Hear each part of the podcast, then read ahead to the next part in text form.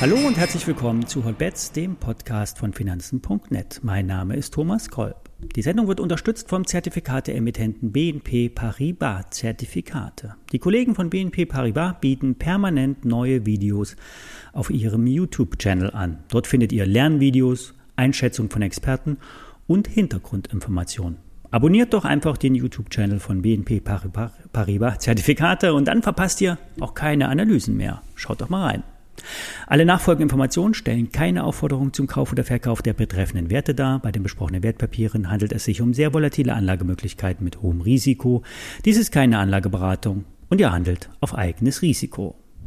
Wir starten in eine neue Handelswoche und die Lage bleibt unverändert. Wir befinden uns in einem Bear Market und die Hoffnung auf eine Erholung steht im Raum. Bestätigt ist diese allerdings nicht. Dazu muss es erst einen Ausbruch aus dem kurzfristigen Abwärtstrend geben.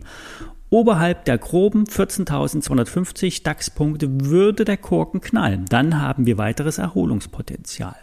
Viel hängt auch von der Aktie von Apple ab.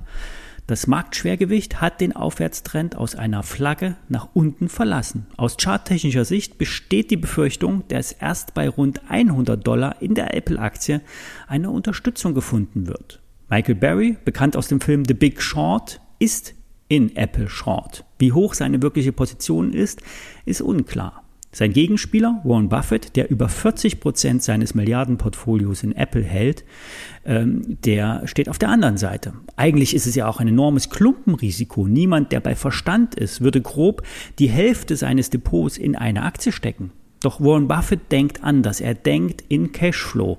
Das heißt, er hält die Aktie unabhängig vom Kurs, weil Apple nämlich sehr viel verdient, sehr viel Cash hat und somit stetig ausschütten kann. Stetige Einnahmen wiegen für Warren Buffett mehr als Kursgewinne oder Verluste. Und zudem würde er Apple verkaufen, würde er eine Verkaufswelle auslösen und weiterhin müsste, müsste er auch gar nicht wohin mit dem Geld, mangels Alternativen. Was will ich damit sagen? Beide Positionen, Warren Buffett und Michael Berry, schließen sich nicht aus. Apple kann fallen um 30 Prozent und mehr. Die Aktie von Berkshire Hathaway würde damit auch nach unten gezogen werden und damit auch der Index für die wichtigsten US-Finanzwerte. Was heißt das für Apple? Die nächste Erholung kann kommen. Sie wird allerdings in der Aktie nicht sehr weit tragen, vielleicht in Richtung 150 Dollar plus minus 5 Dollar. Dann wird der nächste Abpraller nach unten kommen und damit auch für den Gesamtmarkt. Ich stelle euch dazu zwei Scheine vor. Einmal einen Apple Long, der ist für den kurzfristigen Bounce nach oben geeignet. Wie gesagt, die Erholungsrallye wird vom breiten Markt herbeigesehnt. Bestätigt ist diese allerdings noch nicht. Es muss sich jeder mental darauf einstellen, dass es abwärts gehen kann und dann nochmal 30 Prozent in den Einzelaktien.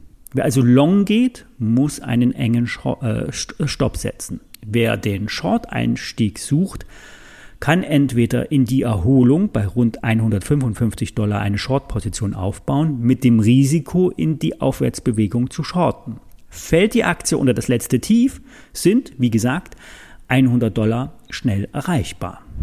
Bei der SAP hat sich am Freitag nach dem Ex-Tag, also dem Tag nach der Dividendenzahlung, ein neues Zwischentief gebildet. Wie bereits im Freitag-Podcast gesagt, erholt sich die SAP seitdem und steht nun am oberen Ende des Abwärtstrendes. Gelingt der Ausbruch über 94 Euro und später 95 Euro, könnte der ersehnte Aufschwung kommen.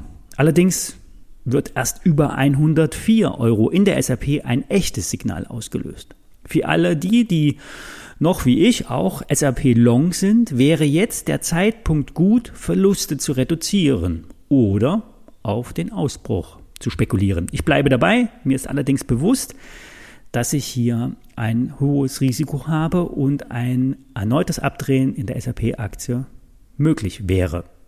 Soweit der Blick auf die Trades der Woche. Alle Scheine findet ihr auch auf der Website der BNP Paribas Zertifikate. Die WKNs des Longs und des Short-Produktes auf die Apple-Aktie findet ihr in den Show Notes. Jetzt drücke ich uns allen die Daumen für steigende Kurse. Morgen wissen wir mehr. Bis dahin.